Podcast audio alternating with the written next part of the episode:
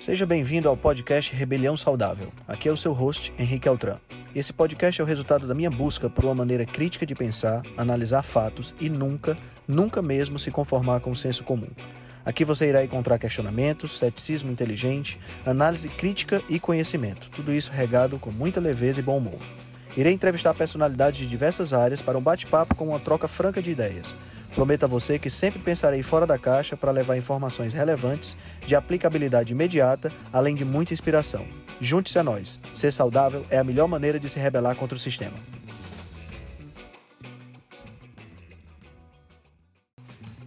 Esse é um episódio da série The Upside Down. Nessa série, eu saio do posto de entrevistador e sou entrevistado. A gente compartilha um pouco do nosso conhecimento, do nosso estudo, para que você possa ter a melhor informação.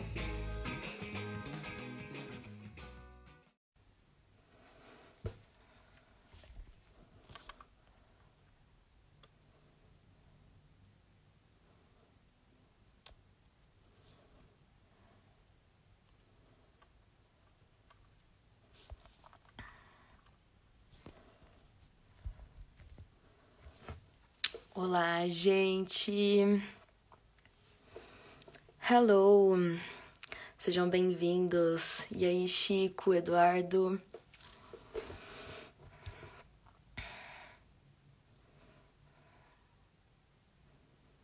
E aí, gente, se preparem porque hoje vocês vão receber uma arma.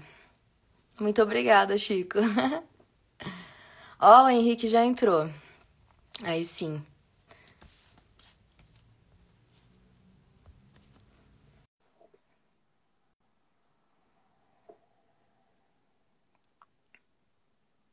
Olá! Boa noite, Henrique. Boa noite. Tudo bem? Tudo ótimo. E por aí? Tudo ótimo também. Muito obrigada por ter aceitado esse convite. Isso é muito importante para mim, sério. Que é isso, eu que agradeço o convite. Você tá, você tá onde, Vitória? Eu falo de São Carlos, interior de São Paulo. Oh, maravilha. E você? Eu tô em Fortaleza, no Ceará. Ai, que delícia! Saudade de Fortaleza, nossa. Eu fui acho que umas duas vezes quando eu tinha uns 8, 10 anos de idade, não sei. Nossa. Um pouquinho amiga. quente, mas a gente vai desenrolando, né? Ah, eu amo verão, amo calor. eu prefiro, eu já prefiro frio. Mas eu acho que é porque eu vivo no calor, né? Então. Exatamente. Essa, Com tem certeza. essa tendência. Sim. E vamos esperar mais um pouquinho o pessoal entrar? Ah, claro, claro. Quer dizer, você está em São Carlos. São Carlos fica perto de São José dos Campos? De São José dos Campos, eu acho que não muito. Fica perto de Ribeirão Preto, ah, tá. Araraquara. Conhece? Conheço, conheço. Já tive é... em Ribeirão, tive em Araraquara também, tive em São José dos Campos. Acho que eu só nunca fui em São Carlos. Então, aqui é a cidade conhecida como a cidade universitária. Tem diversas universidades aqui. A, Federal de São Carlos, tem a USP, Unicep, Ixi, tem um monte de universidade. E aí você você está aí estudando ou sua família mora aí? Então, eu moro aqui desde que eu nasci, mas eu fiz a minha faculdade aqui também, gerontologia na Federal de São Carlos. Ah, legal, legal. Uhum. E, e, essa ascendência é russa? O seu sobrenome? Sankrovich? É croata croata. É, quais são os seus parentes mais próximos que vieram de lá? Então, se eu não me engano, foi ou o avô ou o pai do meu avô por parte de pai. Ah, legal, legal. Sim, mas não cheguei a conhecer. O pessoal pergunta muito sobre o teu nome? Nossa, o tempo todo, o tempo todo. Ninguém sabe falar, né? Exato. Todo mundo pergunta como pronunciar. É porque é muita consoante junto, a gente não está acostumado com isso, né? Não. Uhum. Mas você foi a primeira pessoa que acertou como que fala. Olha, eu, eu, fiz questão de perguntar, né? E, e, assim, eu já sabia que esse C no final ele pronunciava t, porque eu já tinha visto outros pesquisadores que tinham esse, esse C no final. E sempre que alguém falava com eles, se referia a ele, se referia falando esse ti no final. Então eu já imaginei uhum. se fosse seguir a mesma regra. Sim. É, o certo é, né? Que aqui a gente não fala, a gente fala Sankrovic. Mas hum, é exatamente entendi. isso, San, San, Sankrovic. Entendi. Uhum. Legal, legal demais. Muito legal. O pessoal já está entrando aí, né? Vamos começar então. Vamos, vamos sim. É... Por favor, você poderia se apresentar um pouquinho, falar um pouquinho sobre você, o que te levou claro. a fazer esse Instagram tão maravilhoso que você tem. Ah, obrigado. Bom, é, eu me chamo Henrique, né, Henrique Altran. Eu, essa minha, essa minha carreira científica, vamos dizer assim, começou muito cedo, Vitória. Eu, com oito anos de idade, é, é a memória mais antiga que eu tenho mexendo com essa história de ciência, né? Com oito anos de idade, eu lembro que a minha professora lá da segunda série pediu para gente dividir a sala em duplas e pediu para gente dar uma aula sobre qualquer tema. Né? Eu lembro que na época eu me juntei com meu amigo Daniel, meu melhor amigo na época, e a gente deu é, estudando sobre insetos para dar uma aulinha sobre insetos para os coleguinhas. Né? E a aula, que, a aula que deveria ser de 15 minutos virou uma aula de 45 minutos. Então, nessa época eu já comecei, eu já comecei a me encantar por essa parte, né? Biologia, uhum. inseto, bicho. Eu sempre tive uhum. muita, muita aptidão de, disso aí e sempre gostei muito de falar em público, apesar de ser uma pessoa tímida. Né? Eu uhum. nunca fui uma pessoa muito expansiva, assim, é, é, é, sabe? Enquanto os meus amigos todos tinham, tinham as namoradas e tal, eu sempre fui um cara mais tímido, né? Mas uhum. me dava super bem, você me colocava numa turma de 150 pessoas, enquanto eles que tinham namoradas se tremiam nas bases e eu falava sem nenhum problema. É engraçado, né? Como é a. Muito a, a, é o dom, muito, né? É muito, muito interessante. Eu já tive a oportunidade de, de, de dar palestras para 4 mil pessoas na, na, minha antiga atividade como representante de produtos, né, de, de suplementos nutricionais. Então, quando foi, foi, Isso é a memória mais antiga que eu tenho. Quando foi na sexta série, Vitória, eu conheci um grande professor de biologia aqui, na, em Fortaleza, e ele me abriu a, a, a mente e as portas para eu me tornar professor e para eu fazer biologia. Então, eu fiz biologia na faculdade, minha primeira graduação é biologia, apesar de eu nunca ter concluído, mas cheguei bem pertinho de concluir. Uhum. Só que aí eu já comecei, assim que eu passei no vestibular, eu já comecei a dar aula. Né? Então, comecei a, a, a ministrar aula para primeiro ano, para segundo ano, para algumas turmas especiais e tal. E isso me encantou, essa história de falar em público me encantou, essa história de preparar, de poder. É, tá aí uma ex-aluna, a Sabrina, né? É, essa história de você, de você ter a possibilidade de ajudar outras pessoas a encontrar o conhecimento é muito legal.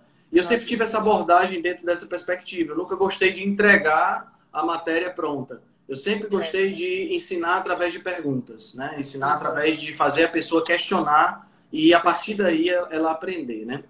Uhum. Uh, em 95, 1995, eu me tornei é, representante de uma empresa de suplementos nutricionais e foi aí quando o bichinho da, da nutrição me mordeu. Né? Uhum. Né? Na época, uma coisa assim muito, muito, muito tradicional, né? Uma coisa assim muito contagem calórica, 55% uhum. carboidrato, cereais integrais são muito interessantes, né? Uhum. E, e, essa coisa toda. Eu continuei então dando aula e fazia esse trabalho de representação em tempo em tempo assim bem parcial até o ano de 2010, até o ano passado, quando eu parei com essa representação, porque na minha cabeça a dissonância cognitiva estava muito grande. Tudo que eu estudava tava é, era, era, era dizia o contrário daquilo que a empresa com qual eu trabalhava pregava, né? Então tava muito tava muito complicado. Eu conheci eu, eu fui vegetariano dois anos em 2015 eu me tornei vegetariano. Fui completamente enganado pela, pela propaganda vegetariana, né? Porque eu achei que estava fazendo algo bom para minha saúde e foi o contrário. Eu não não me senti bem, não foi uma época boa na minha vida em termos de saúde. Uhum. Uh, em 2017 eu conheci a low carb, né? Um amigo meu, o professor Jonas, também professor de biologia lá de Natal, ele postou um stories dizendo que estava escutando um podcast de um tal de Rodrigo Polesso e de um tal de Dr. Souza. Maravilhoso.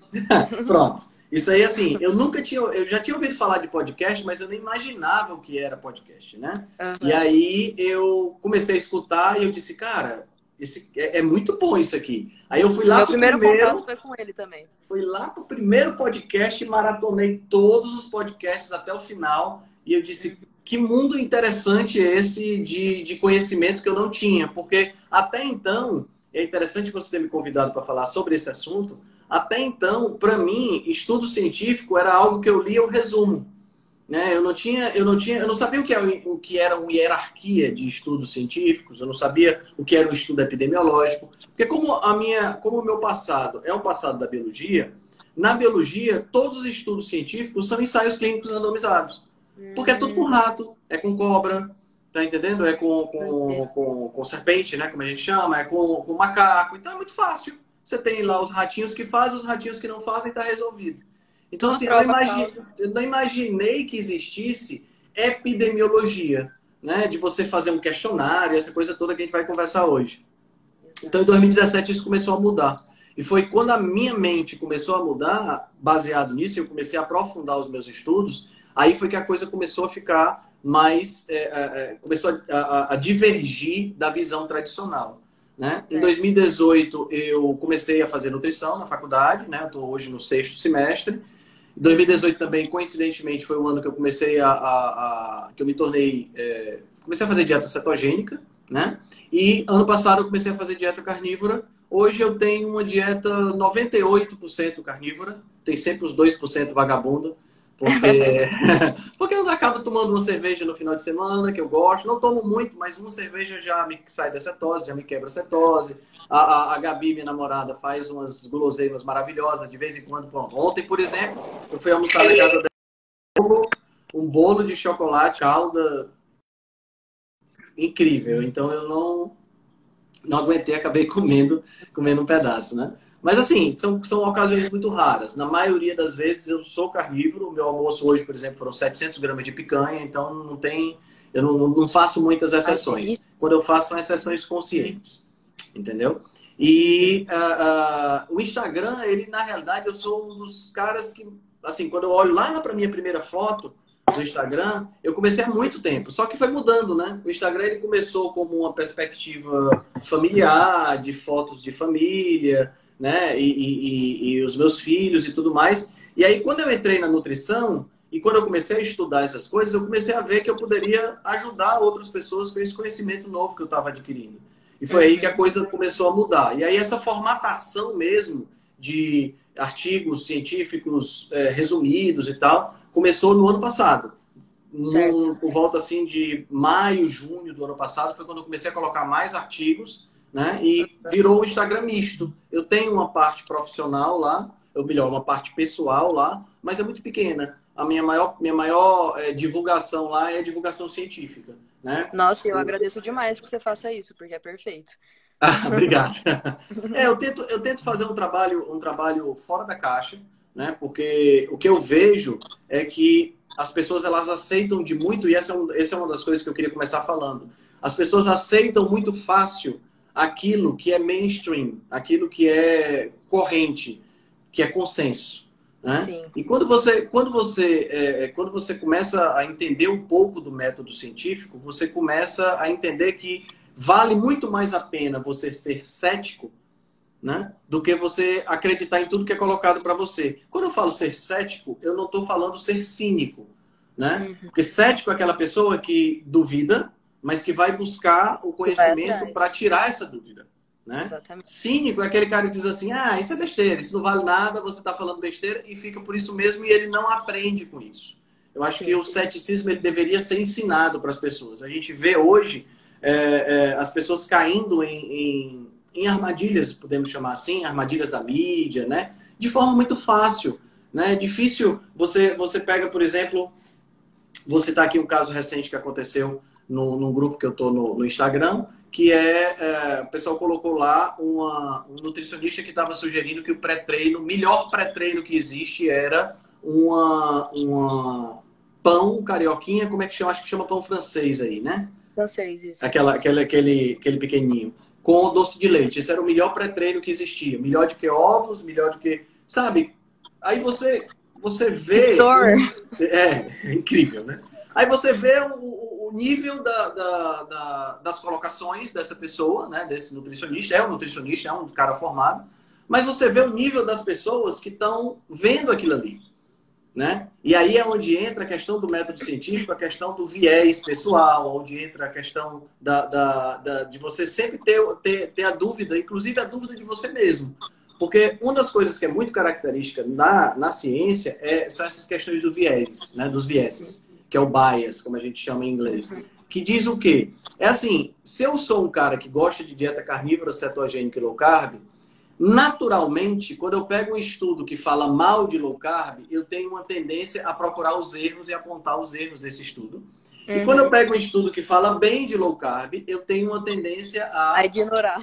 A ignorar esses erros, né, a nem ver esses erros. Né? Isso é natural, todo ser humano tem isso. É impossível você ser uma pessoa desenviesada. Né? Uhum. Não dá para não dá para você ser assim. Mas esse esse viés, né, esse bias, ele é algo que precisa que você não é incontrolável, mas ao mesmo tempo é muito importante que você tenha a consciência de que isso existe. Sim. Né? Então, uma das coisas que eu gosto muito de fazer, é lógico, eu não faço, eu raramente faço resumos no meu Instagram de estudos que contradizem aquilo que eu penso. Mas lógico. isso não significa que eu não leio. Tá? Uhum. Porque a minha proposta, até, até o momento, eu não vi nenhum estudo que me mostrasse que uh, uma dieta low fat é superior a uma dieta low carb, uma cetogênica para emagrecimento ou para saúde. Né? Isso uhum. aí eu não vi até agora. Então eu procuro, eu procuro analisar os estudos que falam bem de low carb, mas eu não deixo de ler os estudos que falam mal. Eu, eu, gosto de analisar os estudos que falam, que falam bem de jejum, mas eu não deixo de ler os estudos que falam mal. A não ser quando o estudo tem assim, uma repercussão muito grande, né, como os dois ou três últimos que eu postei falando uh, o contrário dessa, dessa, dessas ideias, e aí eu apontei os, os equívocos do, dos estudos, né, os equívocos ou falhas, vamos dizer assim, só quando tem assim muita repercussão e aí muita gente me manda, né, pedindo que eu comente e tudo mais, aí eu faço um comentário, mas eu procuro não comentar estudos contrários à minha convicção. Mas assim, eu procuro não comentar, não é porque eu não leia, mas eu gosto de ler. Eu gosto de ver, ter as visões contrárias. É porque eu acho que não faz sentido confundir a cabeça das pessoas, né? Sim. É, é, com essa com essa com essa dicotomia que existe, porque na ciência é, você sempre, por conta exatamente desse desse viés, né? E no caso da nutrição, por conta de você ter uma dificuldade muito grande de fazer ensaios clínicos randomizados, essa coisa toda, a gente sempre tem a dificuldade de encontrar ensaios perfeitos. Que é uma coisa que é muito fácil na biologia, como eu já falei. Porque você tem lá os ratinhos, a hora que você quiser, você mata os ratinhos, a hora que você quiser, você tira o órgão dos ratinhos que você quer analisar. Então é muito tranquilo. É muito mais fácil fazer estudo com bicho do que fazer estudo com gente. Não dá para eu fazer é, pegar e, e, por exemplo, uh, uh, não dá para eu fazer um ensaio clínico randomizado para provar efetivamente que cigarro causa câncer do pulmão. Não dá. Sim. Porque eu não vou botar uma turma para fumar, uma turma para não fumar, fumar analisar durante Agora 20 anos e ver que não faz é, sentido. Não. Né? Não, não, não, não vai acontecer. Então a gente acaba tendo que confiar em desfechos substitutos, a gente acaba tendo que criar subterfúgios e artimanhas para que aquele estudo que não pode mostrar causa e efeito possa, pelo menos, evidenciar uma associação mais forte, essa coisa toda. E é exatamente nesse ponto onde as pessoas se embananam, entendeu? É exatamente nesse ponto onde as pessoas é, é, que começam a envolver número, começam a envolver estatística, e aí as pessoas têm essa tendência né, a, a, a, a se enrolar, vamos dizer assim. Né? Principalmente o público mais leigo, né? Sim. Ô Henrique, me fala uma coisa só por curiosidade. Na, no curso de nutrição, você tá passando nervoso? Ou passou já muito nervoso?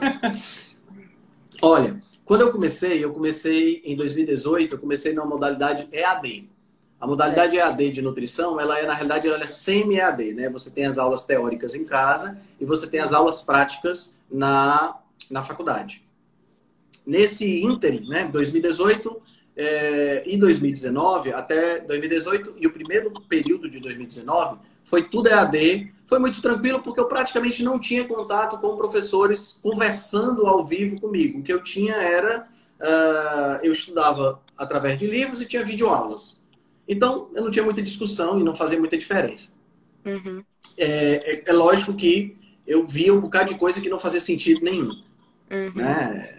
55% de carboidrato e essas coisas todas. Quando foi no meio do ano de 2019, por motivos pessoais, eu resolvi faz, ir para a, a, a, faculdade de forma presencial. Então aí eu comecei a ir para a faculdade para assistir aula. Né? Uhum. Isso só durou um semestre, porque esse semestre passado e esse já foi, já virou online é. de novo, né? Mas o que acontece? Nesse semestre que eu estava assistindo aula, a, a, eu até peguei uma discussão, mas foi só uma discussão que eu peguei para porque assim, na verdade não foi uma discussão, foi um debate amigável entre eu e a professora, mas a turma não se não, não, não foi muito não ficou muito interessada nesse debate, entendeu? Eu sou o vovô é. na turma. Entendeu, Vitória? Eu tenho 45 anos, então eu sou o vovô lá. A maioria dos alunos que tem lá, dos meus colegas, tem 20, 22. Então, assim, eles estão ainda numa outra fase de vida. Eu já estou pensando na, na, na, minha formatura, eu já estou pensando em como eu vou atuar, eu já estou pensando qual é o público que eu vou atuar. O meu Instagram já é voltado para ter clientes quando eu for atuar, entendeu? Sim. Enquanto eles estão farreando, estão fazendo as coisas curtindo. que jovem faz, né? Uhum. Fazendo as coisas que. Então, assim, dentro dessa perspectiva, a disco, o debate que eu peguei lá com a professora foi, um, foi visto pelos alunos como se eu estivesse querendo me exibir e atrapalhar a aula. Uhum. Entendeu? Então foi o único debate que eu peguei. Daí para frente eu me calei e nunca mais falei absolutamente nada. Nesse ano agora, eu comecei a, a mantive a mesma postura, né, de, de não, não levantar discussões e quando eu vejo uma abertura com o professor, eu até converso sobre o assunto, mas eu procuro não levantar discussão nem contradizer absolutamente nada. E a minha conduta lá é uma conduta mais passiva, né? Mais de deixa eu quero me livrar logo, quero passar logo. Uhum. Procuro tirar o melhor possível de notas, porque eu vejo que os professores respeitam mais quem tira boas notas. E aí, com esse respeito adquirido, eu consigo de repente é, ter uma certa abertura para conversar outras coisas. Mas eu faço é. sempre isso no particular, não faço isso no, no na aula em si, né? A não ser que eu esteja concordando com o professor, né? Uhum. Para não para não levantar polêmica, para não para não ter desgaste. Eu não sou eu não sou do tipo que gosta de arrumar confusão, entendeu? Tem gente que, que tem gente que adora uma treta, né?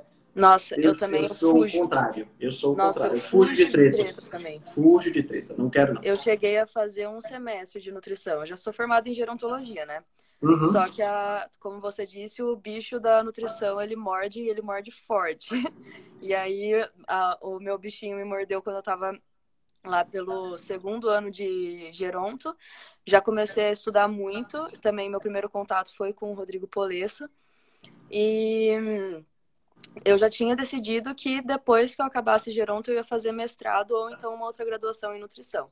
Uhum. Aí eu tentei mestrado e por uma bobeira que eu não li direito o edital, eu não consegui nem passar da, da fase de inscrição.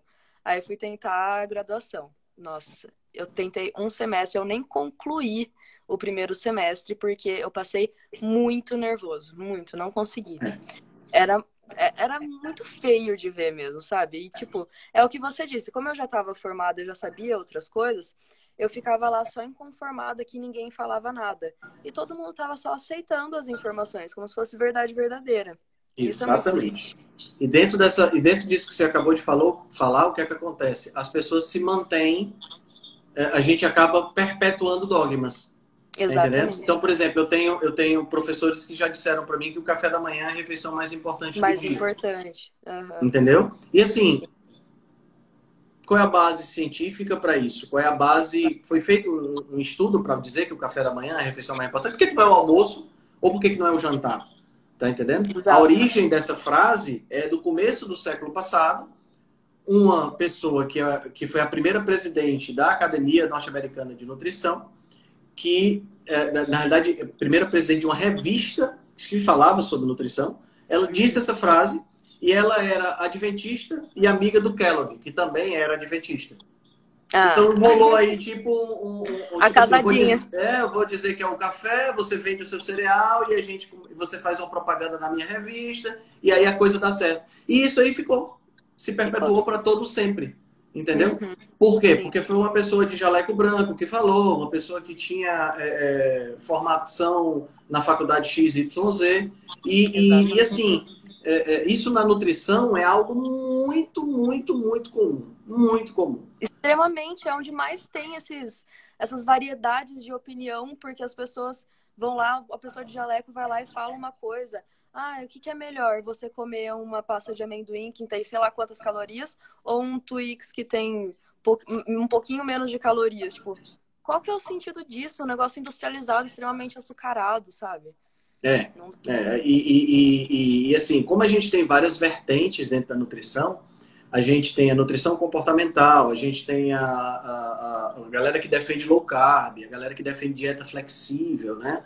os vegetarianos, veganos, essa coisa toda. Então, o que acaba acontecendo é que a gente tem um, várias vertentes se degladiando. Entendeu? Sim. E isso é muito ruim.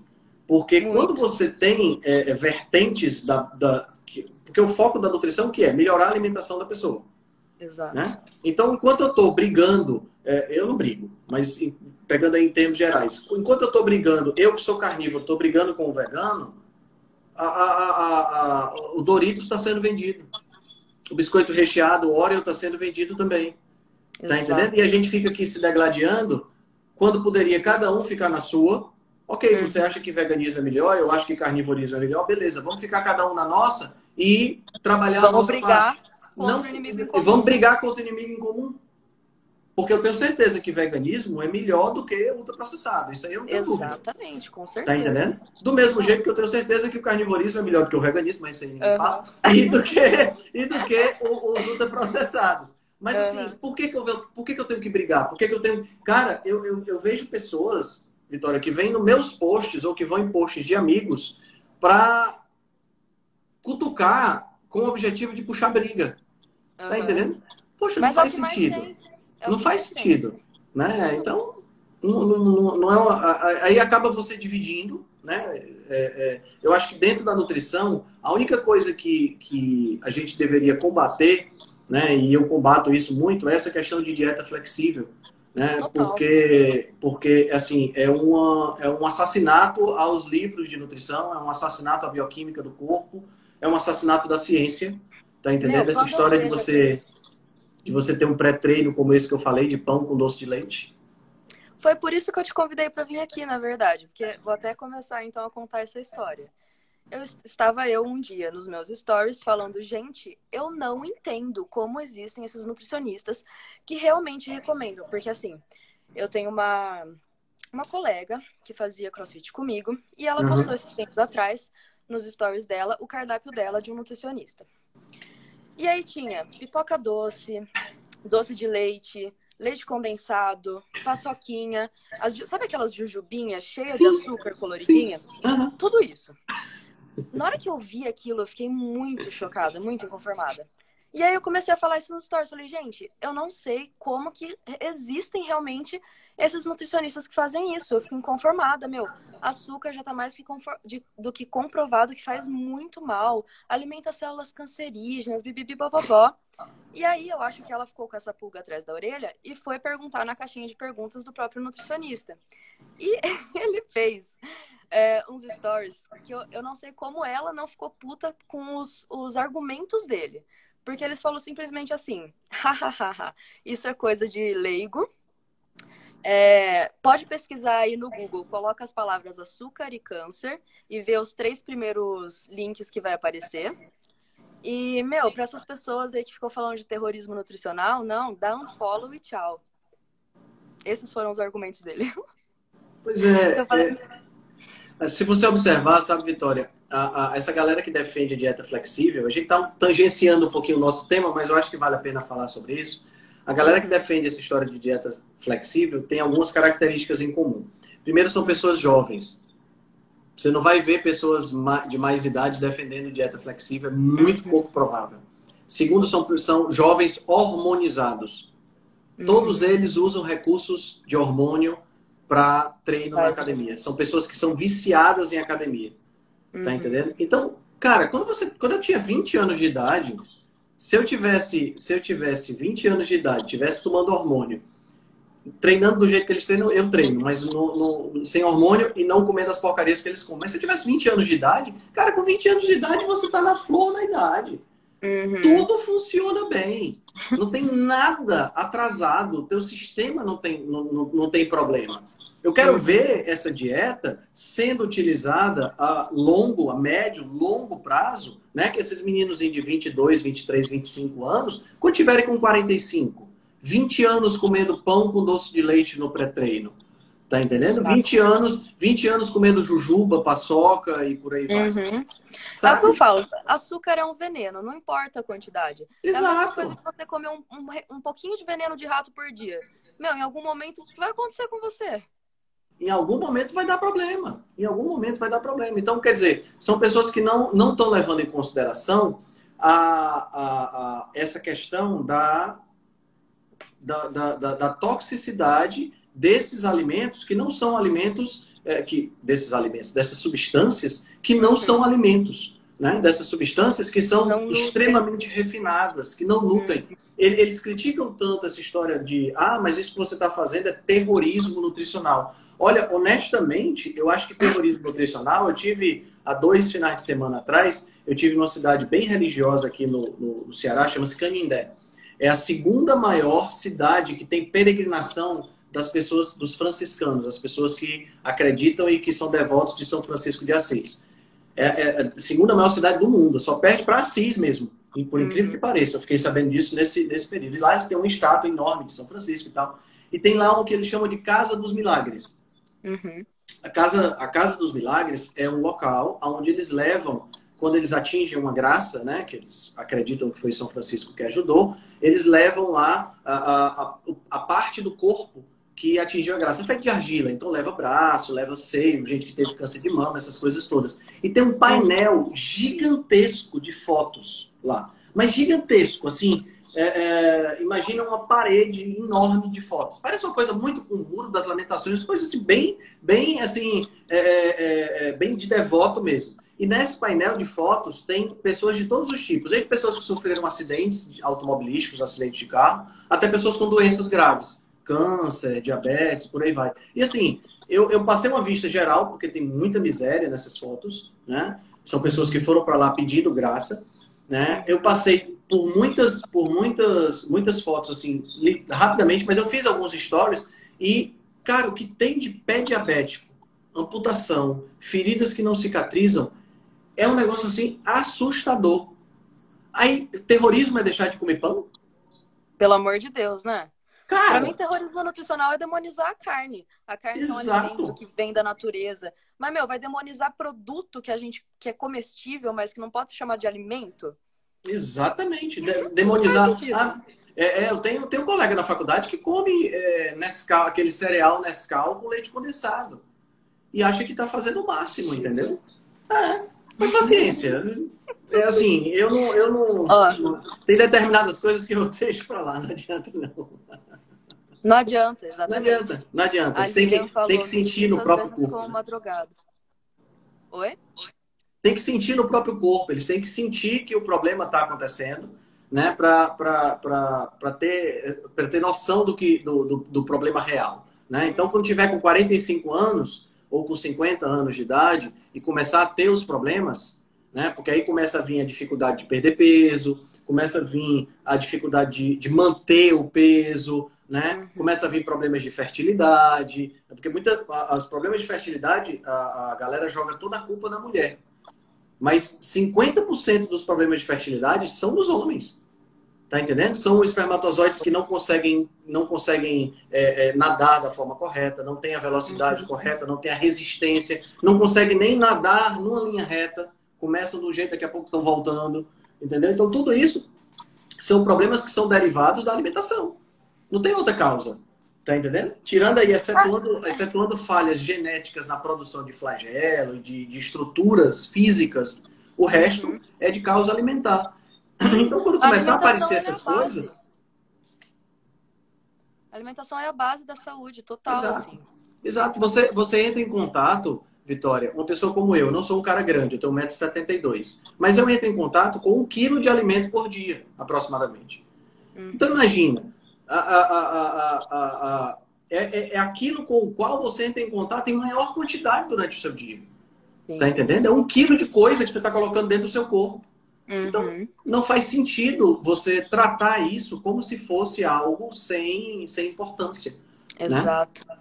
E, e, e, aqui para o pessoal que está assistindo a gente. Como se fosse só calorias. Como se fosse só caloria, ou como se fossem nutrientes isolados, como se eles não tivessem um papel eh, junto, né? E assim, para o pessoal que está pessoal que tá assistindo a gente, eu não sou contra bolo de chocolate, nem, é, sabe? Eu não sou contra nada disso, não. A, a minha questão é a seguinte: é, é, isso aí deve ser aquela indulgência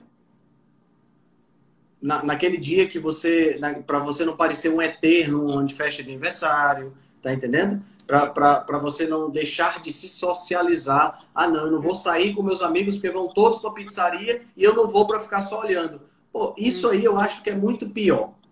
Entendeu? Isso aí eu acho que é muito pior. É lógico, também não vale você ir para pizzaria né? todo dia, né? Uhum, você receber convite todo dia e você ir todos os dias, aí você tá lá. Aí é, é um problema. Mas, pô, você cumpriu todas as suas metas, você está bem de saúde, né? Você não tem distúrbios alimentares, não tem distúrbios metabólicos. Pô, comer uma pizza uma vez ou outra, por que não? Tá entendendo? Por que não? Uhum. Não, é, não é algo que eu, que, eu, que eu sou extremamente crítico. É lógico que, por exemplo, eu, quando eu vou para uma pizzaria, eu procuro comer de cada quatro fatias que eu como, eu só como uma fatia completa, as outras eu tiro só o recheio, entendeu? Uhum. Porque eu não vou, também não preciso me acabar né? Sim, exatamente. Mas a gente vai encontrando alternativas. Eu acho que vale essa, essa, essa questão. Isso aí também é muito relativo, porque tem pessoas que não podem comer. Por exemplo, Sim. eu evito doce até onde eu consigo. Eu não, não, doce não é aquela coisa que, ah, me dá, eu quero, já quero um. Não, não é assim que funciona. Comigo não. Por quê? Porque eu fui compulsivo por doce durante muito tempo. Eu não e posso. A, eu tenho que lutar contra. Então, se eu como um, eu tenho que lutar para não comer o segundo, o terceiro, o quarto, o quinto. Então, eu prefiro não comer. Não, eu já, já decidi, decidi não, né? Eu descobri que eu era dependente química do açúcar mesmo. Aí depois que eu fiquei agora, eu tô quase completando três meses de ceto carnívoro. Eu também sou igual a você. É 98% carnívoro, mas ainda é, rola um abacate, alguma coisa assim. Uhum. É, depois que eu comecei tudo isso, eu hoje em dia eu não sinto mais vontade de doce. Não sei como seria comer um doce. Entendeu? Porque eu tenho, eu é. tenho esse medo de comer um doce e já ficar puta que pariu, eu quero mais, quero mais, quero é, mais. exatamente. É, é o vício, não tem o que fazer. E, e, e, assim, eu, eu, o meu comportamento em relação ao doce é o comportamento do alcoólatra em relação ao álcool, do, do, do viciado em drogas em relação à droga. O pessoal acha hum. que eu sou radical. Mas não é questão de ser radical. Eu conheço o meu corpo. Exato. Eu conheço o meu corpo. Eu só me permito uma indulgência desse tipo quando eu estou, sabe, aquele dia que você dormiu bem, aquele dia que você praticou exercício, aquele dia que você está uhum. bem psicologicamente e que oferece, você diz, hoje eu posso comer, eu tenho certeza que eu não vou ter um acesso de fúria de, de comer muito doce. Mas eu não faço isso. Isso é uma coisa rara, uma vez a cada 15 dias ou um mês. Uhum para eu, é, cair é nessa segredo, tentação. É o autoconhecimento mesmo. Isso, exatamente. Porque uma vez que você sabe como você é, meu, não... você sabe se controlar. Exato, exato. Vamos falar de saúde baseada em evidência, então, né? Vamos. Depois dessa introdução. Eu vou, eu... Depois dessa super mega introdução de um pouquinho mais de meia hora, vou, vou ver se eu consigo fazer o que você falou aqui, de compartilhar a foto. Aí. Essa, essa tabela é muito boa. Essa, é essa, essa pirâmide é a que eu uso na minha, na minha, na minha aula Gosto sobre metodologia científica. Né? Eu acho que antes, sabe, é, Vitória, a gente poderia falar um pouquinho sobre o método científico. Né? Ok. Uhum. O método científico é, é uma. A, a, gente aprende quando a gente está lá no primário, né? A gente observa, depois a gente faz uma pergunta, depois a pergunta a gente tenta responder essa pergunta com hipóteses, a gente faz é. um experimento analisa os resultados do experimento e chega a uma conclusão. Né? Uhum. Um fluxogramazinho bem simples do que, é que seria, em poucas palavras, o método científico, que é uma, uma, uma derivação da, dos trabalhos do Francis Bacon, lá na, na, no século XVIII. Né? Então, é uma coisa que, que é, é, é, é muito entranhada nessa questão da ciência. No uhum. entanto, tem algumas pegadinhas né? Certo. Tem algumas pegadinhas. A primeira pegadinha que vale a pena a gente citar é isso que você está mostrando aí na tela, né? Que curiosamente é a mesma, mesma imagem que eu tinha aqui já separado. Boa! Sincronicidades. Porque essa, essa imagem é muito boa. O que é que, o que, é que a gente está vendo nessa imagem, para o pessoal que está assistindo a gente, né? Uh, a gente tem uma pirâmide mostrando embaixo a menor, o menor nível de evidência científica e em cima o maior nível de evidência científica, né? Então, dentro dessa pirâmide, nós temos. E temos um, um quadradinho fora, né? Um, um, círculo fora. Esse círculo, você você está bem em cima dele, então o pessoal não está vendo. É. Né? Mas eu posso dizer o que é que tem nele. No, nesse círculo, que a Vitória está bem sobre ele, tem vídeos do YouTube, experiência pessoal, intuição, instinto paternal, alguém que você conhece, blog, livros contrafactuais e opiniões de guru. Isso não é evidência científica, tá certo? Então, toda vida que você, toda vida que você lê algo no Instagram, um vídeo que você viu no YouTube, tudo, nada disso é evidência científica. Aquilo pode estar baseado em evidência científica, mas aquilo ali não é evidência científica. A evidência hum. científica é o artigo que está por trás daquilo ali. né? Que é o que eu procuro fazer no meu Instagram. Né? Eu procuro hum. botar a minha, a, o meu resumo com a minha percepção pessoal e o artigo. Então, quem quiser, vai no artigo para ver se condiz, as coisas estão batendo. Né? Sim. É, é, essa, essa, essa, essa é uma característica básica de você não acreditar em, em gurus, em, nessa galera, porque, um, infelizmente, a gente vê hoje, Vitória, que o, a quantidade de seguidores revela a, o poder científico que aquela pessoa tem. Mas não tem nada Mas, a ver uma coisa com a outra. Nada. Sim. Eu tava Nada. comentando sobre isso esses dias com meu namorado, que parece que assim, não importa o que eu fale, as pessoas não vão acreditar em mim enquanto eu não tiver pelo menos mais de 10 mil seguidores. Exato. diz exato. muito. Exatamente. Então, assim, é, é, o número de seguidores não revela absolutamente nada da pessoa. Só revela que ela é um bom marqueteiro. É importante Exato. as pessoas entenderem isso. Certo? Uhum. Se, a, se, você tem um best-seller, ah, porque aquele fulano de tal lá vendeu muitos livros. Isso não uhum. torna esse fulano, pelo fato dele ter vendido muito livro, não torna ele um expert naquele assunto. Só uhum. torna ele um expert de venda de livro. Exato. Isso é importante ficar claro. Certo? Uhum. Então. É, isso, aí pra, isso aí não é evidência científica. Agora, dentro das evidências científicas, publicações que são feitas em journals científicos, a gente tem na base o que nós chamamos de relatos de caso.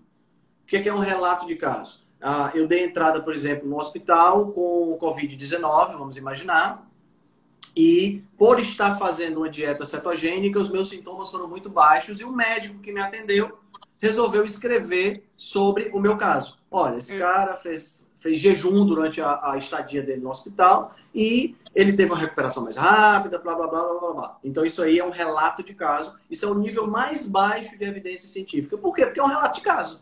Né? Sim. Não tem, não, não tem nenhum controle, não houve controle nenhum. O médico está simplesmente descrevendo o que ele viu, né? O pesquisador está descrevendo o que ele viu. Aí nós temos artigos de opinião, que também é outro nível de evidência muito baixo, mesmo que seja um artigo de opinião com muitas referências, ainda assim é um nível baixo. Por quê? Porque é um artigo de opinião. Eu estou escrevendo a minha opinião sobre determinado assunto. Tá? Perfeito. E cartas ao editor também é, são, são níveis baixos, editores desses, desses journals científicos que eu falei. Subindo, nós temos estudos em animais. E os estudos em animais são nível de evidência também muito baixo. Para que, que eles servem? Eles servem, número um, para levantar a possibilidade de se fazer um ensaio clínico randomizado, um estudo em pessoas, em, humanos. Tá? Segundo, ele serve para é, como um pré-estudo, né? Nesse caso. Então, por exemplo, eu tenho uma droga, um medicamento que vai ser utilizado, por exemplo, a vacina que vai ser utilizado contra a Covid, que está na moda agora o pessoal testar.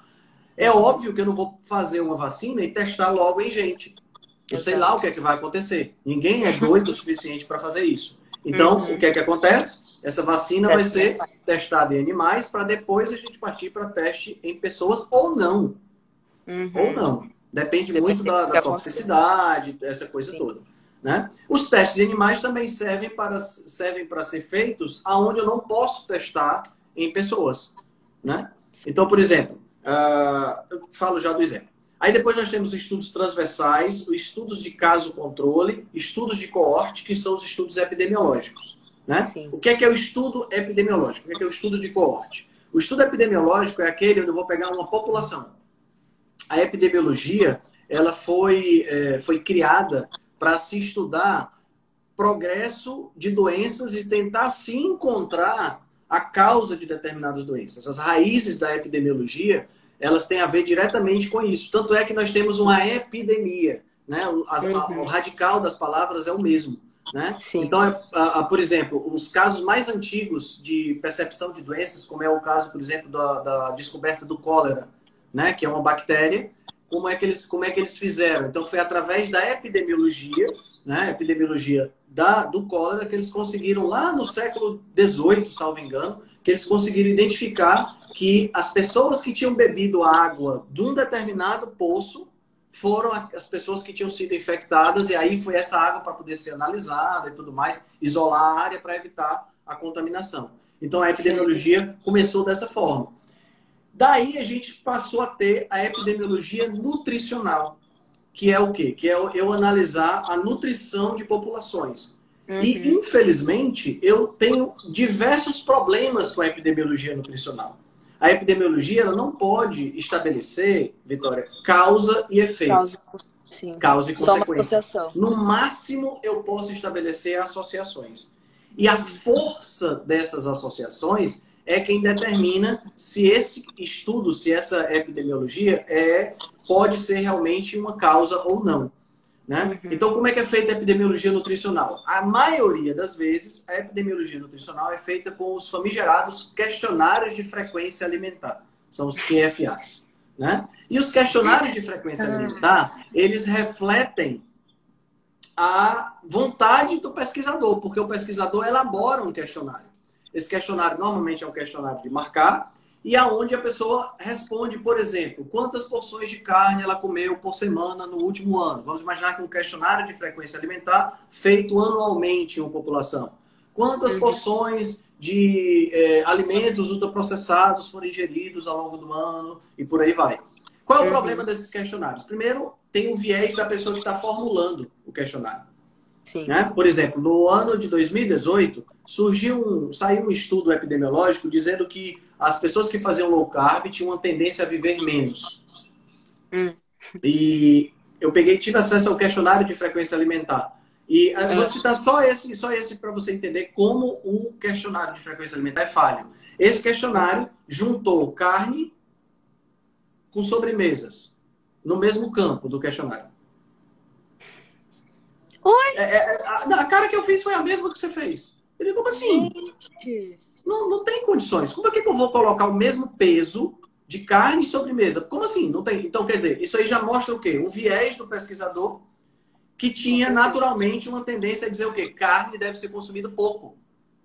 Porque carne causa câncer, dá diabetes, essa coisa toda que é, é o viés do cara, né? Então, uhum. quer dizer, isso aí já mostra como a gente tem um problema. Outro problema dos questionários. Quantas porções de carne você come por semana? Eu como cinco porções. Mas essas porções são comidas com pão, batata frita e Coca-Cola no McDonald's? Ou essas Exato. porções são de carne que você faz na sua churrasqueira e não come nada junto, come só carne? Tá entendendo? Então você tem muitos não fatores tem de confusão. Outra coisa que acontece muito nos questionários de frequência alimentar: a pessoa que vai responder se sente intimidada pela pessoa que está gerando, mostrando o questionário. E mente. E, e mente e mente para parecer mais saudável, uhum. né? Tanto é, por exemplo, saiu um estudo esse ano, é, uhum. pouco tempo atrás, agora no, no, finalzinho de outubro, dizendo que quem fazia low carb adoecia mais do coração. Não sei se você viu esse, esse eu coloquei no Instagram. Uhum. O, o estudo era baseado num questionário de frequência alimentar e uh, tinha duas coisas interessantes. Primeiro, a quantidade de calorias ingeridas pelas pessoas ela era superior a 3 mil calorias. E essas pessoas não tinham excesso de peso. Quer dizer, as pessoas claramente responderam errado o que estavam o que estavam escrevendo, né? Com certeza. E é, quando você tem essa, esses vieses, é difícil de você isolar. Exato. Os pesquisadores do estudo vão dizer que isolaram, claro. Eles não vão uhum. dar o braço a torcer, mas eles vão, e vão dizer que isolaram, que conseguiram isolar, por exemplo, a, a, a o fato de do cara fumar ou não, o fato do cara ser diabético ou não, mas é óbvio que é impossível você isolar. Porque você não está fazendo um estudo onde você está intervindo na população. Você está simplesmente observando a população. Por isso que esse estudo é chamado também. E nem estudo... observando de verdade verdadeira, né? Exatamente. Você não está lá do lado. Da pessoa. Exato. Você não está lá. Você não tem um pesquisador em cada casa sentado olhando a pessoa. Ou invisível, que seria o ideal. Seria um uhum. pesquisador invisível analisando o que, aquela, que aquele pessoal está comendo, sem nenhum deles perceber, que é para o comportamento Exato. ser. Né? Então isso não existe. Né? Então, uhum. é, é, é, uma, é, um, é um proxy, como a gente chama em inglês, é uma aproximação da, da realidade. E é uma aproximação muito cheia de vieses, que tem que ser levado com muita cautela. O problema, Vitória, é que esse tipo de estudo recebe muita atenção da mídia. É, exatamente. E aí, quando ele recebe muita atenção da mídia, isso acaba gerando o quê? Isso acaba gerando, a, a, a, a mídia acaba fazendo o que ela faz melhor, que é atrair cliques Exato. Entendeu? Um estardalhaço, todo mundo. Isso, ela vai fazer um estardalhaço, ela vai fazer o que ela faz melhor isso. Ela vai fazer isso com o objetivo de quê? Com o objetivo de atrair a atenção e a pessoa clicar. Então, por exemplo, vamos pegar esse estudo da, da, da que eu resenhei no meu Instagram no mês passado, que a, a, dizia que havia uma associação entre low carb e aterosclerose, né? O que, é que a mídia vai dizer? A mídia vai dizer assim, low carb, dietas de baixo carboidrato, causam problemas do coração. Uhum. É isso mesmo. Entendeu?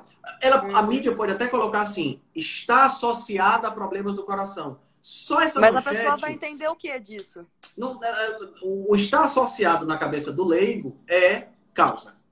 Então Exato. isso já vai, já vai ser, é, é, é, já vai ser interpretado de forma equivocada. Entendeu? Uhum. Então, esses estudos observacionais têm esses muitos vieses e esses devem ser levados em consideração com, o pé, com os dois pés atrás.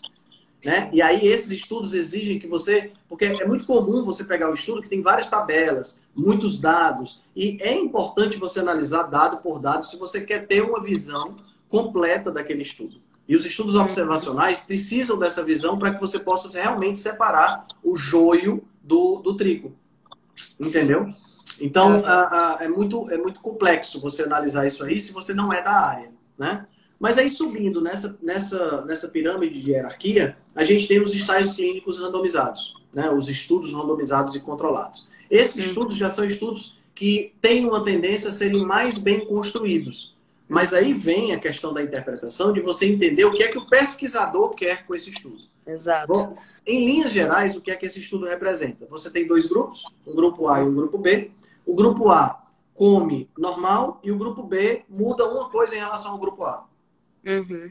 Isso deveria é, é, é, o que a gente faz com ratinhos, é muito fácil. Mas com gente já tem, a gente já tem que já tem confusão para fazer isso. Por que, que já tem confusão? Primeiro porque eu vou ter que confiar no que as pessoas estão comendo. Uhum. Né? Porque se for um estudo, ensaio clínico randomizado, onde essas pessoas estavam no ambiente delas, qual é a garantia que eu tenho de que no período do estudo essas pessoas não foram, por exemplo, no aniversário e se empanturraram de bolo? Exatamente. Não Tinha que ser todo mundo confinado num só lugar. E aí os grupos, ó, vocês vão comer isso, vocês vão comer isso. Exato. Aí, Mesmo esse tipo. E esse tipo de estudo onde há um confinamento, ele introduz uma outra variável que é a variável de é difícil você ter uma situação dessa natureza fora. Então você, tem, você fica com uma faca de dois gumes, né? Sim. Por um lado, você tem mundo real, com as tentações e essa coisa toda que podem afetar o resultado e você não tem um resultado específico. Do outro lado, você tem um confinamento que nunca vai acontecer no mundo real. Então você fica, putz, como é que eu vou fazer? Né? Então estudo com Nossa, gente é, é complicado.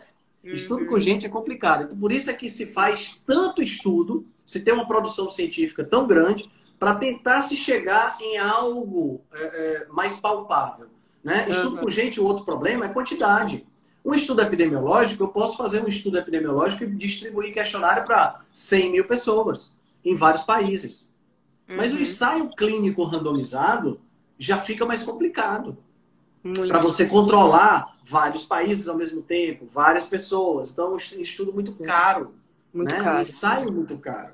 Tá entendendo? Uhum. Então, cada uma dessas questões tem que ser levada em consideração pela pessoa que vai analisar aquele estudo lá, que vai entender como é que foi feito o desenho do estudo, uhum. né? Se é um desenho que, que é, é, é, bem, um desenho bem feito. Por exemplo, vou citar um exemplo do estudo que saiu esse mês de, de novembro, final de outubro, começo de novembro, falando sobre jejum. Um pesquisador que eu admiro bastante, chama Ethan Weiss, ele publicou um estudo e no estudo evidência foi o quê? Dividiram dois grupos, um grupo continuou comendo, os dois grupos estavam comendo ad libitum, né? ou seja, estavam comendo, é, estavam livres para comer. Uhum. Só que um dos grupos comia ad libitum, o que quisesse, durante o dia, e o outro grupo comia ad libitum, o que quisesse, numa janela mais restrita de tempo de apenas 8 horas. Então era um estudo de jejum. E o que foi que aconteceu? Só jejum.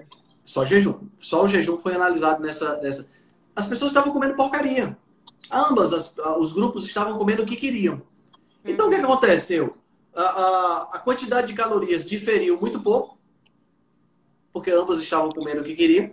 É, o outro que estava na janela ia falar, agora eu vou aproveitar que eu tenho. A compulsão, a, a quantidade de comida foi a mesma. o tipo de comida foi praticamente o mesmo. E aí, qual foi o que, é que aconteceu? A conclusão é: uh, os dois grupos perderam a mesma quantidade de peso. É, mas isso era óbvio que ia acontecer. Tá entendendo? Então, aí é onde você tem que entrar com a sua interpretação e entender o que é que esse estudo mostrou. Esse estudo mostrou que se você não mudar a sua dieta, Nada não adianta você fazer jejum. Exato. Você vai comer a mesma coisa numa janela menor. A diferença é só essa. Entendeu? Só essa. É, não é, aí, aí como é que a mídia transforma isso aí? A mídia transforma assim, jejum não funciona. Entendeu? Por quê? Porque falar mal de jejum é, tá na moda. Né? Até falar porque tem os dois polos.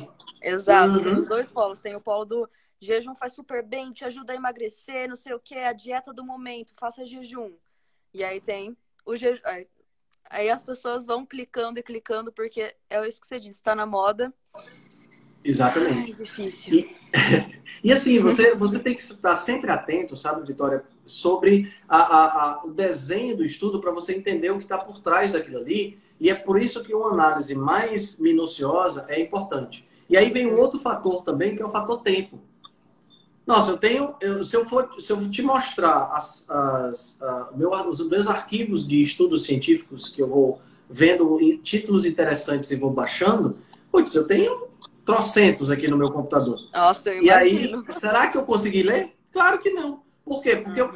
eu, eu, eu, baixo um bocado, mas aí eu vou ver e vou, vou priorizando os artigos que têm mais a ver com a minha área, que eu gostaria mais, e, vou pegando aqueles artigos mais, mais lixo e menos interessante e vou jogando fora. Sim. E isso é uma coisa que você precisa, a gente como, como estudioso, a gente como estudante, precisa fazer isso. Porque senão uhum. você vai ficar doido. Doido. A quantidade de, de, de, estudos que é publicada hoje, né? Se você entrar no PubMed, por exemplo, você vai ficar maluco de tanta. Tem que saber artigo. filtrar. Você tem que saber filtrar. Entendeu? Uhum. Você tem que saber filtrar. E ao mesmo tempo, você corre o risco de, ao filtrar, perder algo interessante. Então, é, um, é sempre você tem que estar nesse equilíbrio. Essa minúcia, é. ela é muito importante. Vou te dar outro exemplo. Uh, tem um estudo que foi feito é uma área que eu estou estudando bastante agora, que é relacionada com ácido linoleico. Né? Esse estudo foi feito na China, no, nos quartéis da China. Esse estudo nunca seria feito no Ocidente. Mas lá no Oriente, como há uma disciplina muito grande, envolveu não sei quantas mil chineses é, nos quartéis, e eles dividiram três grupos. Um grupo comendo alta taxa de gordura, high fat, uhum. low carb. Um grupo comendo é, normal, e um grupo comendo low fat, com certo. o objetivo de calcular a perda de peso, certo? De verificar qual era a melhor estratégia de perda de peso. E aí, uhum. o grupo que mais perdeu peso foi o grupo que fez low fat, não o grupo que fez low carb. Aí uhum. você pode pensar assim, putz, o que será que aconteceu? Se a gente sabe Qual que low carb é tão... que o high fat estava comendo? Exatamente. Aí é onde você vai analisar. Principal fonte de gordura que o high fat estava usando para ser high fat era óleo de soja, que é o óleo mais usado na China. Riquíssimo em ômega 6, riquíssimo em ácido linoleico. Então o que acontece? Essas pessoas estavam mais resistentes à insulina, estavam com mais oxidação de lipídios, estavam com o metabolismo todo desestruturados. Tá uhum. entendendo? Então, quer dizer, não, isso não faz parte da análise do estudo. O estudo não estava querendo mostrar isso. Quando você lê a conclusão, a conclusão é high fat, é, low fat é mais interessante para perda de peso. Mas aí você, analisando o estudo como um todo, você consegue tirar várias informações interessantes que podem gerar um conhecimento agregado muito importante. Uhum. Por isso é que é tão bom você, você ler os estudos com essa, essa atenção a, a, a, metodologia e essa coisa toda. Agora, e uma a coisa... gente tem a... Oi. Uma coisa que eu acho importante ressaltar é que a maior parte da literatura está em inglês, né? Então, Era exatamente isso que eu ia falar. Exatamente isso. É. Aí a gente, a gente tem uma coisa que eu, que eu durante muito muito cedo na minha vida, eu assim, eu só vim fazer curso de inglês mais velho, né? Na época meu pai não tinha condição de me colocar em curso de inglês, só vim fazer quando eu tinha 15 anos. Meus irmãos já fizeram bem mais cedo. Mas uma das coisas que, esse, por exemplo, eu falei do meu professor de biologia, que a gente, né, que ele praticamente foi meu professor até o terceiro ano. E uma das coisas que ele disse, Henrique, aprende inglês e lê os livros na fonte. Sim. Não vai atrás de tradução, porque primeira tradução demora, segunda uhum. tradução ela sempre tem o bias, sempre tem o viés da pessoa que está traduzindo. Até isso. Né? Então, hoje a gente tem uma facilidade. Hoje a gente tem aí o Google Translate, né? o Sim. Google Tradutor, que uhum. traduz um PDF assim, rapidinho. Mas mesmo assim, eu ainda acho que é mais interessante você trabalhar com o texto original em inglês para evitar misconceptions, para evitar é. essa, essa, essa, tradução que pode dar problema. Né? Sim. Então, aí a gente. É, é uma barreira que, infelizmente, a grande maioria das pessoas, principalmente no Brasil, né, a gente não tem uma, uma, uma cultura de, de pessoas que falam fluentemente outra língua. Né? Eu encontro. Muitas vezes eu mando artigo científico para meus colegas e, assim, eu tenho que resumir, porque eles não fazem a mínima ideia de onde é que vai o inglês. Né? Isso é, é, é, uma carência que precisa ser sanada. Né? Uhum. Bom, e aí no topo né, da, da, dessa escala de evidência científica, a gente tem as meta-análises e as revisões sistemáticas, né? que são uh, estudos de estudos. Então eu Exato. pego, por exemplo, vamos pensar aqui, eu tenho vários ensaios clínicos randomizados sobre, deixe-me ver, um que, que eu resumi recentemente, sobre a questão da carne vermelha, né? Que a carne hum. vermelha é inflamatória, por exemplo. Né? A hipótese de que carne vermelha é inflamatória. Aí eu tenho vários ensaios clínicos randomizados, eu pego esses, eu estabeleço critérios né, para hum. analisar esses estudos, pego vários estudos e faço uma compilação desses estudos, uma meta-análise, para que eu possa uhum. ter uma amostra populacional maior.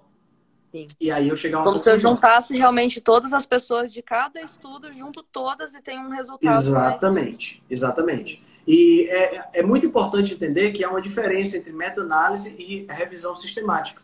A meta-análise é isso que eu acabei de falar. A revisão sistemática não necessariamente vai ter essa análise é, estatística dos dados de vários estudos. Eu posso fazer uma revisão sistemática, aonde eu sistematizo vários estudos e eu reviso esses estudos, mas não há uma análise estatística comparando os dados desses estudos unidos. Tá? Então é uma uhum. coisa diferente. E eu ainda tenho revisões narrativas. Revisões narrativas são revisões onde, por exemplo, eu pego um autor que leu bastante, eu até resenhei um, uma revisão narrativa nesse, nesse, nessa última semana, falando sobre low carb e, e lipídios. Né? Então você pega um autor que estudou bastante vários artigos científicos, ele resolve escrever uma revisão. Não é sistemática, porque ele não estudou todos os artigos daquela natureza. Não é uma meta-análise, porque ele não fez uma análise estatística, mas é a opinião dele colocada lá baseada naquilo que ele estudou. O nível de evidência aí não é tão alto. Né? Uhum. Né? Então, assim, é só, pra, só acho que isso aqui é mais uma introdução, eu não sou nenhum expert nesse assunto. Uhum. Pessoal que quiser aprofundar sobre isso, tem que conhecer o curso Saúde Baseada em Evidência do Dr. José Neto. É Sim. fenomenal o curso. Sim. Eu estou me programando para fazer em 2021. A minha meta era 2020. Nossa, eu quero muito também. Mas aí a pandemia deu uma machucada nos meus rendimentos e aí eu acabei tendo que adiar para o ano que vem. Se uhum. tudo der certo, ano que vem vai, vai rolar ele, ele, ele faz um. É, aí já é um outro nível, né? Porque ele vai pegar desde o método científico até toda a análise de cada um desses estudos e tudo mais. E tem grupo de WhatsApp, tem aula ao vivo, então é uma coisa fenomenal o material dele. Mas deu para a gente ter uma ideia da complexidade né, da, da, dessa questão científica. E assim, hum. a, a, a, a última coisa que eu queria falar em relação a isso, para a gente ter sempre atenção aos conflitos de interesse. É. Né? Que é, que é o conflito de interesse? Quem financiou o estudo em questão? Exatamente. Nossa, tem até isso. Coca-Cola financiando estudos. Exato. Então, isso acaba gerando uma, um, um, viés. Porque, pensa comigo, imagina que eu sou um pesquisador e que eu tenho um laboratório. Imagina que eu sou um pesquisador, não vou nem botar um pesquisador no Brasil, tá? um pesquisador lá nos Estados Unidos que tem, um, tem maiores recursos e eu uh, companhia farmacêutica chego, por exemplo, e te dou 200 mil dólares para você equipar o seu laboratório. Uhum. Tu acha que eu, como pesquisador, vou falar mal de um determinado medicamento? Eu posso até não falar bem, mas também não vou falar mal. Uhum. entenda que tem uma diferença. E em ciência é muito sutil. Uhum. Não falar bem e falar mal são duas coisas bem diferentes. Sim, verdade. Né? E aí, é, é, esse, esse conflito de interesse é muito grave. E assim, todo estudo, Vitória, tem lá embaixo os conflitos de interesse. Né? Hum. Lá no, na última página tem lá. Fulano Sim. de tal é autor do livro sobre isso. Fulano de tal uhum. é CEO ou, ou, ou, trabalha como cientista na indústria tal. Sim. Quando tem escrito, porque veja bem, o fato de haver um conflito de interesse não significa que o estudo é ruim. Uhum. Certo? Não inviabiliza o estudo imediatamente, não. Tá? Sim. Mas torna o teu olhar tem que se tornar mais criterioso. Sim. É a mesma coisa que falar assim: olha, eu tenho esse negócio aqui para vocês, mas é assim, eu sou suspeita para falar porque vocês sabem que fui eu que criei, né? Então, é tipo isso. Exatamente. Esse, não, esse negócio pode, ser bom. bom. É, Exato. É, pode ser bom. Mas você falando é uma coisa. Outra coisa é uma pessoa que não tem nenhuma conexão falando. Exato. Então você tem que olhar com outros olhos, você tem que olhar com um olhar mais atento. Você já tem que ler mais procurando a, a, a, as entrelinhas, né? Para ver o que é que está por trás. Né? Uhum. Agora, se o autor tem uma conexão com a indústria e não está explícita no conflito de interesse, aí já descarta o estudo. Tem coisa por trás. Aí tem coisa por trás. Por exemplo, uhum. esse estudo que eu, que eu resumi sobre dizendo que low carb estava associado a doenças do coração, a primeira autora, que normalmente é o leading author, né, o autor principal, tinha um cargo na indústria farmacêutica. Ah. Você botava o nome dela no, no, Google, já aparecia no perfil dela do LinkedIn, onde é que ela era empregada. Na indústria farmacêutica, na Beringer. Então, é, aí, opa, a por que, que não estava escrito no estudo? Por que, que você não colocou no estudo que você trabalhava para a indústria farmacêutica? Tá entendendo? Então, é, essas coisas precisam, precisam ficar claras. Não dá para você deixar para lá. Exatamente. Uma coisa que eu queria acrescentar é que nos, nos ensaios clínicos randomizados também existem os melhores entre eles, que são os duplos cegos, né? Que é quando os nem os cientistas, nem as pessoas, os participantes que fazem parte do, do, do estudo dos grupos, sabem o que eles estão fazendo ali, se eles são um grupo controle, se eles estão fazendo parte da Exato. intervenção. Porque a própria expectativa, tanto do participante quanto do cientista em relação ao, àquele grupo, ao desfecho que vai ter, influencia no desfecho. É, exatamente. É, é, é o velho gato de Schrödinger, né? É, é, é o gato que está antes de você olhar, o gato está vivo ou está morto. Ele está ao mesmo tempo vivo e ao mesmo tempo morto. Porque você não sabe. É um, é um, uhum. um paradoxo, é um paradoxo é, é, é filosófico. Né? Sim. A partir do momento que você abre a caixa e que você observa o gato, você, como observador, já está influenciando aquilo ali.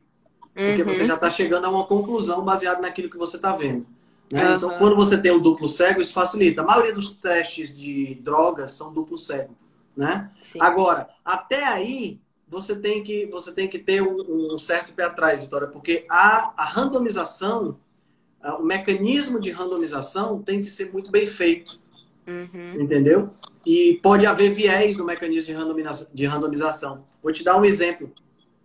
Teve um estudo que saiu sobre dieta mediterrânea há um ano e meio, dois anos atrás, acho que um ano e meio atrás. Eu tô, esqueci o nome do estudo agora. Mas é um estudo que foi muito conceituado, que é, era uma coisa fantástica, mostrando que a dieta mediterrânea era uma alternativa saudável. Era um ensaio clínico randomizado. Uhum. Cerca de um mês e meio, dois meses depois, o, os, os, autores tiveram que se retratar porque tinham tido problemas de randomização. Uhum. Ou seja, eles usaram um mecanismo de randomizar que acabaram juntando pessoas que tinham dietas diferentes morando na mesma casa. Nossa. Então, a partir do momento que eu sei o que é que o meu cônjuge está comendo, eu estou comendo diferente, complicou. Pronto, já não, tem, já não é mais não é mais cego. Verdade. Tá entendendo? Então eles acabaram tendo que se retratar. Isso mudou os dados estatísticos. Não desprovou o que eles estavam querendo mostrar, mas diminuiu a, significância, a significância estatística, entendeu? Então, quer dizer, esse, esse, esse, essa questão da, da, da randomização, até isso tem que ser levado em consideração. Sim. É, o jeito é estudar muito detalhadamente os estudos. Primeiro, já dar uma olhada em, né, na, na metodologia dele para ver qual camada, qual nível de evidência ele tá. E aí depois, meu, é treino, né? Você ir lendo o, os estudos e a sua mente ela vai ficando mais afiada mesmo para perceber onde tem viés, onde está tá da uhum. hora. O nome desse estudo que eu acabei de falar é o PREDMED tá? Só o pessoal que está assistindo a gente, é o PREDMED. Né? Então, quer dizer, ah, por exemplo, outra coisa também que você tem sempre tem que estar tá, tem que estar tá com, ela, com ela em mente. Você é, dividiu dois grupos, dois grupos duplo cego, dois grupos que estão recebendo orientações de como é que eles devem proceder na dieta, porque a dieta vai ser feita em ambiente livre. O que está sendo testado não é a dieta. O que está sendo testado é a orientação sobre a dieta. Porque Verdade. a dieta, os caras estão comendo o que querem lá fora. Não dá para testar. Eu estou testando a orientação da dieta. Então, tudo isso tem que ser levado em consideração. Realmente, é uma área, uh, Vitória, que é muito difícil você chegar a uma conclusão e dizer assim, é assim. Uhum. Verdade tá verdadeira é impossível. É, é, é. Tem, tem algumas coisas que são muito unânimes. Tá ah, entendendo? Sim. E que, que, que é, é, é, assim, é tão claro como a diferença entre água e vinho. Por exemplo, uhum é, que é aquilo que a gente começou nossa nossa a gente fecha o ciclo agora, né? Fecha o ciclo. Uhum. Que a gente começou a nossa live falando. Açúcar, farinha e óleo de semente são três coisas que é, é, é, assim deveria ser unanimidade. Hum, né? deveria. Né? deveria ser. Deveria ser. Por quê? Porque é muito claro, você pega um indivíduo que tem uma dieta pobre nesses elementos, Uhum. Vive lá, é, vai ter, tem dois posts preparados amanhã e depois que vão sair sobre isso. O indivíduo vive lá na, na ilha de Kitava, né? Na, lá na, na, na Melanésia. E consome 70% de carboidrato na dieta dele. Só que é tubérculo né? e fruta. Né? E o cara sai da cidade dele e vai para a cidade grande. Ele continua consumindo 70% de carboidrato na dieta, só que agora é pão e batata frita e refrigerante. O que acontece com ele? Ele engorda e fica com síndrome metabólica. Ele não era gordo, não tinha síndrome metabólica, ele engorda e tem síndrome metabólica. Cara, como é que você pode dizer. É fato. Né? Não tem como, não tem como. Né? Você tem, é claro que foi aquilo ali que causou. Tanto é que até a OMS, que a gente sabe que é. A OMS hoje ela é a nova autora daquela frase, daquela frase do Sócrates, né? Tudo que sei, que nada sei. Agora é a OMS. A OMS não sabe nada. É, é impressionante. Né? Eles dizem uhum. uma coisa, depois eles dizem, eles não têm a mínima depois noção falam do que. Não, não, mas, até, é, mas até a OMS fala que tem que restringir açúcar. Uhum. É, Para você ver como é uma coisa é, é, é clara. Que já devia ser. Opa. Né? Já devia ser, já devia ser, é, já devia ser claro para todo mundo, né? Mas mesmo assim ainda tem nutricionista sugerindo para a gente consumir doce de leite com pão no pré-treino. Ai, gente, que, que, eu passo um nervoso com isso, sério. Eu não consigo ficar tranquila. Porque eu vivi na pele, sabe? Eu sei, eu per... durante a faculdade eu perdi dois avós. Meu avô materno e minha avó paterna. E os dois foi por causa de consequências de síndromes metabólicas. Tudo por causa da consequência da má alimentação. E, meu, aí eu vejo os nutricionistas que deveriam cuidar da saúde, da, da nutrição realmente das pessoas, passando lixo para eles comerem. Eu fico indignada, eu não, não consigo. Fico triste é. mesmo. É verdade, é verdade. É uma situação, assim, é precário. É precário. Mas, assim, uhum. é, é a nossa luta, né? A nossa luta é essa. Nossa a nossa luta é, é, é levar essa informação. E, assim, eu vivo dizendo isso para as pessoas que me seguem é, não confie em mim. Experimenta. Vão atrás. Vão atrás, Exatamente. vão estudar. Pesquisem fontes. Que eu essa aula. Exatamente. Deixa as pessoas irem atrás do que elas precisam. Vamos supor, ah, eu, eu tenho algum sintoma, eu, eu tenho uma intolerância a alguma coisa, eu quero ver o que é melhor para mim. Então vai, pesquisa, experimenta, vê o que é melhor para você. Exatamente, exatamente. Não adianta ficar confiando apenas na palavra de um ou de outro. Experimenta, Exato. vê o que acontece. Ah, Exatamente. É, é assim, mas eu não sou cientista. Cara, você não é cientista, mas você é gente. Você pode fazer uma experimentação com você e ver o que é que funciona.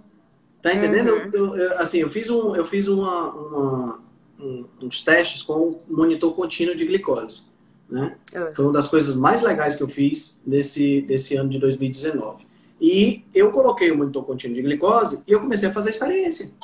E eu vi um bocado de coisa que a galera fala aí que é ótimo para a saúde e que a minha glicemia foi lá para cima. Uhum. A aveia foi uma. Ah, não, mas a aveia. Quando você fez o post da aveia, eu bati palma, assim, porque eu, eu nossa, eu não canso de ver gente falando, ai, aveia isso, aveia aquilo, é. energia, fibras, ai, Jesus Cristo, difícil, pois é. viu? E, não, e diminui o índice glicêmico, diminui nada. Faz é piorar a situação. Faz é piorar a situação. Então, quer dizer, ah, paciência, né? A gente fazer. Paciência. E agora que eu percebi, Só continuar a, a nossa tá parte. Com, a gente já tá com 1 hora e 15 de live. Eu tenho uma live agora às 8 horas, a quinta com nutrição. Nossa! Então, ó, vou só fazer um anúncio aqui, gente. Quem estiver aqui assistindo ainda é o seguinte. Hoje é o último dia para garantir a vaga da mentoria do emagrecimento fora da Matrix. É uma mentoria comigo, só de mulheres, onde a gente passa 30 dias num grupo de WhatsApp. Eu dou aulas para vocês sobre alimentos, eu falo sobre a reprogramação mental, ensino vocês a fazerem a reprogramação mental para que vocês voltem a acreditar que podem emagrecer e também para mudar a mentalidade, porque se você só trocar alimentação, uma hora você vai se frustrar porque a sua mentalidade continua de antes. Então você tem que mudar isso. Eu também falo sobre a sua conexão espiritual com as suas metas. Meu, é, é saúde integral dentro de uma mentoria para emagrecimento. Então, hoje se encerram as inscrições. Quem quiser, vem falar comigo na hora que encerrar a live, beleza? E é só para mulheres, né? Só para mulheres. Vocês são muito, são muito bairristas, vocês. Excluindo a Mas gente. É porque não tinha nenhum homem interessado, juro. Eu que legal, Vitória, que legal. Projeto muito legal. Precisando muito de. Obrigada. Precisando, eu tô por aqui. Qualquer coisa, pode contar comigo. Digo mesmo. Muito, muito, muito obrigada mais uma vez por ter aceitado o convite. Foi incrível essa live, eu amei. Eu agradeço demais, agradeço demais. Prazer te conhecer. Prazer te conhecer também. Tchau, tchau. tchau. gente. Até mais. Se você gosta do nosso trabalho, deixe um review 5 estrelas no aplicativo que você usa para escutar o podcast. Você pode deixar um review 5 estrelas e pode também deixar lá o seu elogio, a sua sugestão ou a sua crítica. É muito importante que você faça isso porque você vai ajudar a Rebelião Saudável a chegar a um número maior de pessoas. Você também pode dar suporte ao nosso trabalho, né, todo o nosso investimento de tempo, nos apoiando via Patreon. Assim a gente pode continuar a oferecer o melhor conteúdo de qualidade, sem anúncio e de forma totalmente gratuita. O link para o nosso Patreon você vai encontrar no show notes. Se você ainda não fez o download do nosso e-book Cozinha Ancestral, que eu escrevi com a chefe Gabriela Carvalho, você pode fazer o download, o download é gratuito e você vai encontrar também o link lá na show notes. Além disso, você pode nos acompanhar pelo Instagram, no arroba Henrique Altran, ou no nosso canal no Telegram.